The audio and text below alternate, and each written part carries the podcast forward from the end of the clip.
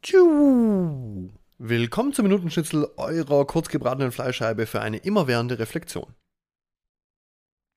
Bei mir ist es ganz oft so, dass mir die Dinge erst mehrfach über den Weg laufen oder vielleicht auch laufen müssen, bis ich mich mal dazu bewege, der Sache nachzugehen.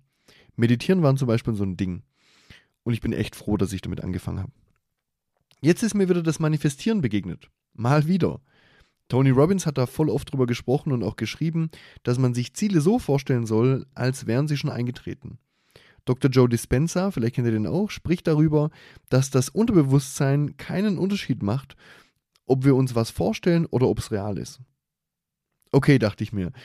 Dann nehme ich die Sache mal ernst und probiere das aus. Eine YouTuberin hat vorgeschlagen, sich Wünsche aufzuschreiben, dann Bilder und die Wünsche als Text zu einem Video aneinander zu reihen und das Video morgens und abends einmal zu schauen. Okay, das bekomme ich hin. Was mir direkt aufgefallen ist, war, dass ich mich emotional gegen meinen ersten Wunsch wehr oder gewehrt habe. Ich habe den Wunsch formuliert, dass ich ein passives Einkommen haben möchte. Ähm, ja, und dann habe ich gemerkt, dass mir dazu irgendwie die Erlaubnis fehlt.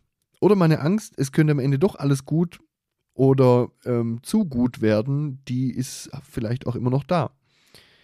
Da habe ich, glaube ich, schon mal drüber gesprochen.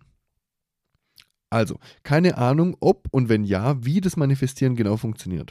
Aber eins leuchtet mir total ein. Wenn ich Gefühle in mir trage, die das ablehnen, von dem ich denke, dass ich das will, dann brauche ich mich auch nicht wundern, wenn das gar nicht eintreten kann.